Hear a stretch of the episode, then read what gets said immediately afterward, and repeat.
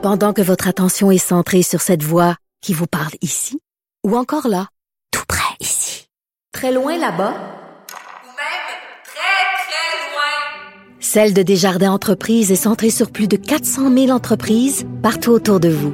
Depuis plus de 120 ans, nos équipes dédiées accompagnent les entrepreneurs d'ici à chaque étape pour qu'ils puissent rester centrés sur ce qui compte, la croissance de leur entreprise.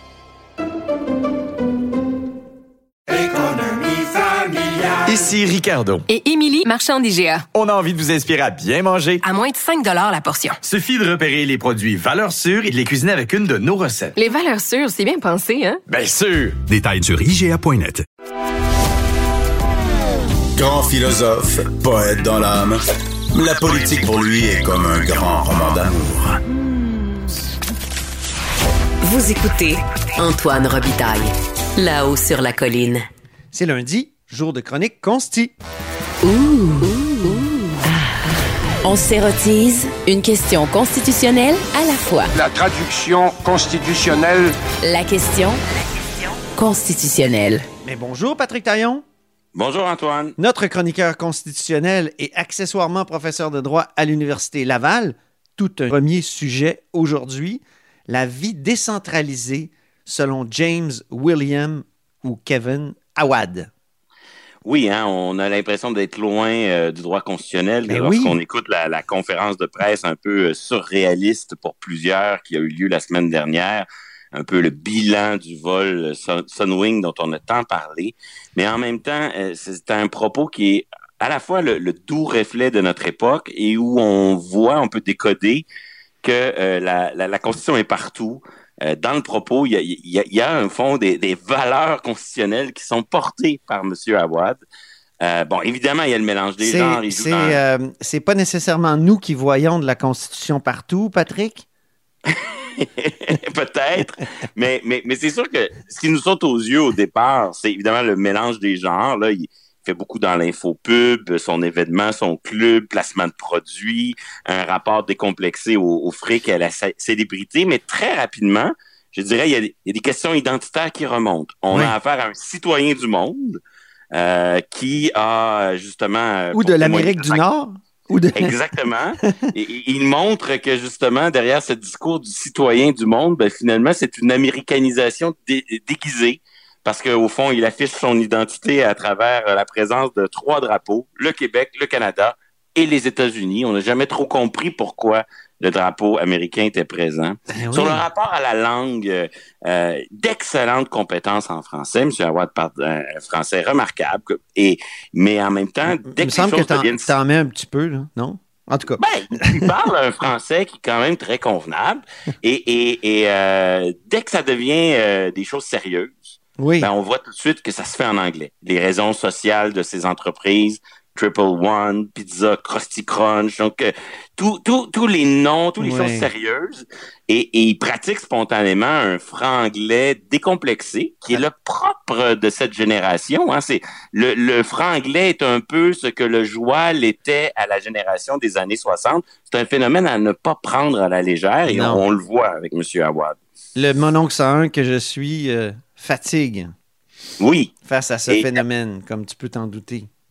cette nouvelle langue de Molière, Ouais. elle nous rappelle là, que, que M. Awad, un peu comme M. Jourdan, hein, ce célèbre personnage de, de Molière, ben, il, Ben faisait oui. de la sans le savoir.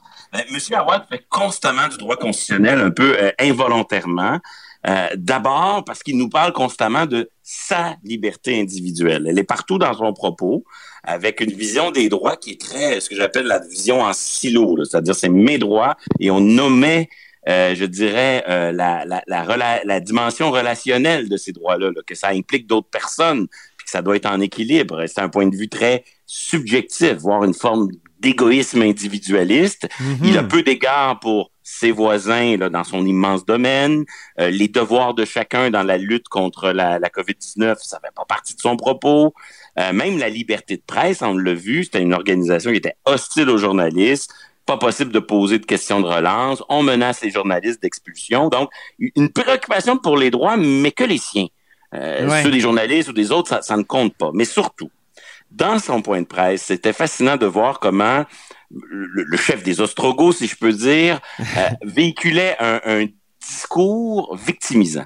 Oui. Euh, sous, sous, son, sous son regard, et c'est pas pour rien qu'il veut poursuivre les compagnies aériennes, toutes les autorités qui ont bousillé ses plans. Il veut poursuivre parce que- Québécois aussi.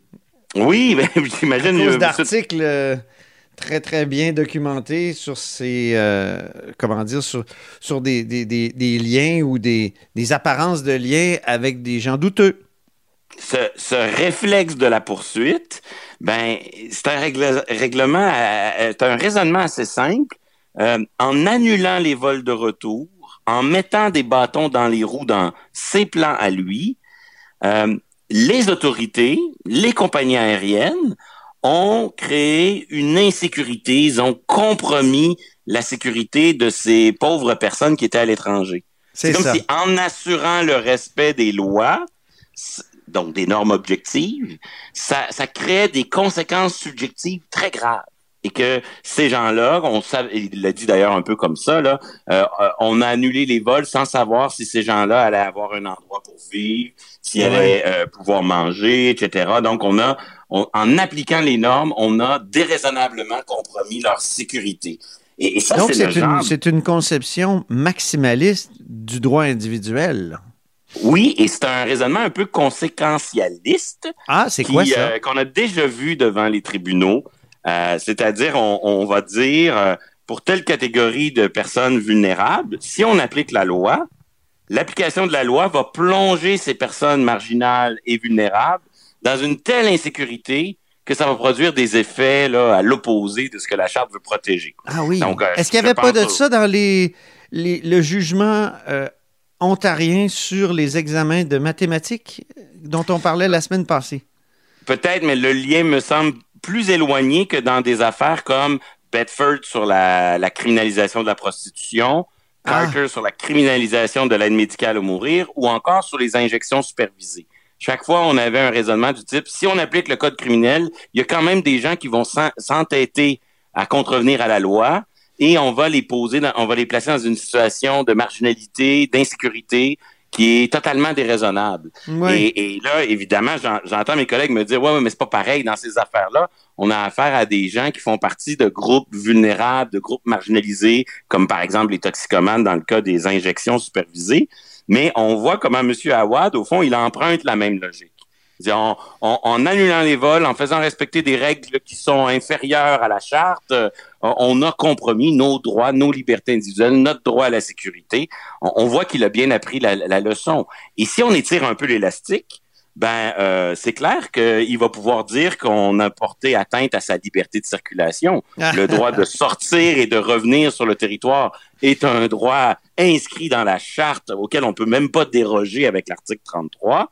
Euh, bon, si on veut mettre un peu d'épices, peut-être que ces avocats seront tentés de dire que euh, les forcer à vivre tout ça, c'était comme une détention arbitraire.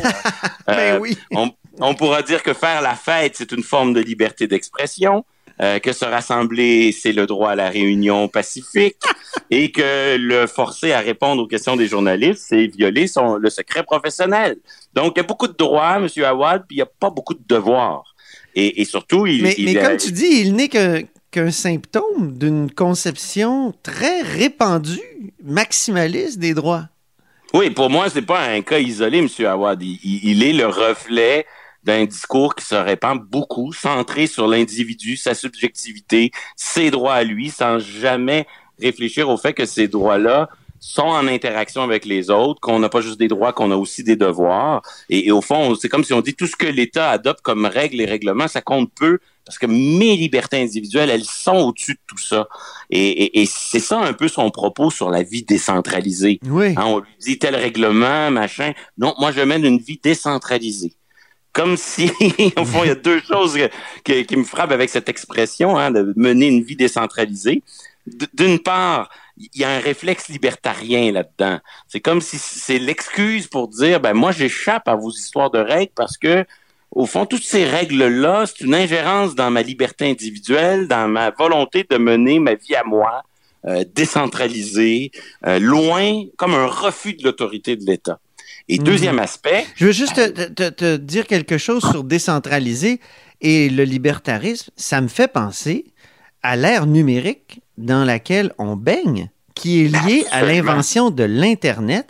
Or, au début de l'Internet, il y a eu quelque chose comme une déclaration d'indépendance du monde de l'Internet qui avait été rédigée en bonne et due forme par John Perry Barlow, qui est un des, euh, scripteurs de, mais comment on appelle ça, ceux qui écrivent les chansons, un, des paroliers de euh, Grateful Dead et qui euh, avait écrit on se dans, dans l'ère numérique on se foutra des États et on se foutra euh, de, de justement c'est un c'est un endroit de, de qui devrait être de non droit et, j'ai l'impression que ça, ça percole, ça. ça tu sais, le, le médium étant le message dans notre monde, à un moment donné, ça détermine la façon dont on conçoit la société et les droits.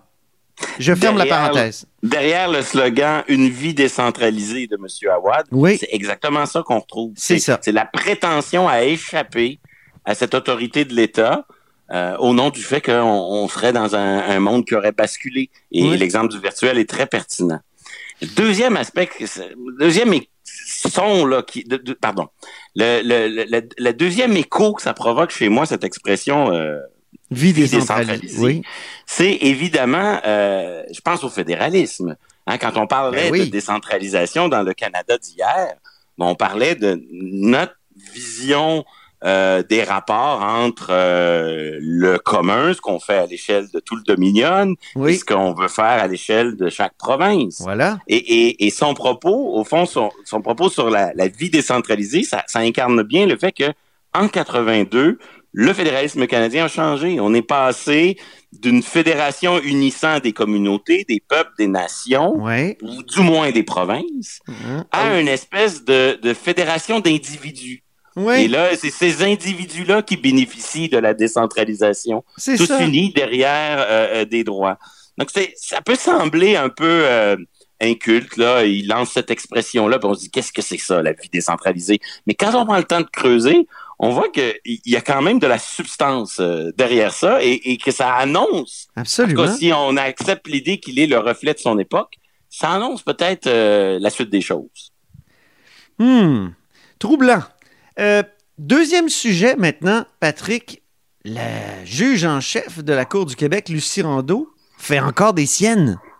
Oui, euh, sous la plume de Philippe Teixeira-Lessard dans le journal La Presse, on apprenait là, que dans une note interne, j'imagine que le journaliste y a eu accès, on annonce aux, aux juges de la Cour du Québec que dorénavant, ils vont pouvoir siéger euh, au tribunal seulement une journée sur deux. Avant, c'était deux journées sur trois. Euh, elle, la juge reconnaît que cela pourrait avoir une incidence sur les délais judiciaires. Si les juges sont moins présents en audition, ça pourrait provoquer des délais. Euh, mais elle dit, euh, elle, elle annonce que la mesure doit, doit qu'elle compte aller dans cette direction-là. Mhm. Euh, donc évidemment, c'est c'est comme dans d'autres métiers. Par exemple, on peut penser aux enseignants. Euh, euh, il y a l'équilibre à trouver entre le temps que l'on passe en classe et le temps que l'on passe à préparer, rédiger. Euh, c'est un équilibre qui est pas euh, facile à trouver. Mais chose certaine, là, si on passe à deux jours sur trois en audition à plutôt une journée sur deux, ça va évidemment créer des délais. Derrière Oui. tout ça, qu'est-ce qui se cache? Euh, le, be- le- une volonté d'accroître le nombre de juges. Donc, au fond, elle réclame du gouvernement du Québec la nomination de 41 nouveaux juges pour euh, rendre son changement possible. Mhm. Et euh, elle en avait déjà demandé 16 à la fin de euh, 2020. Et euh, je comprends que plusieurs de ces nominations étaient bloquées parce qu'il y a un litige entre la juge en chef et le ministre de la Justice sur Le les qualifications Mhm. requises en termes de bilinguisme pour ces postes-là.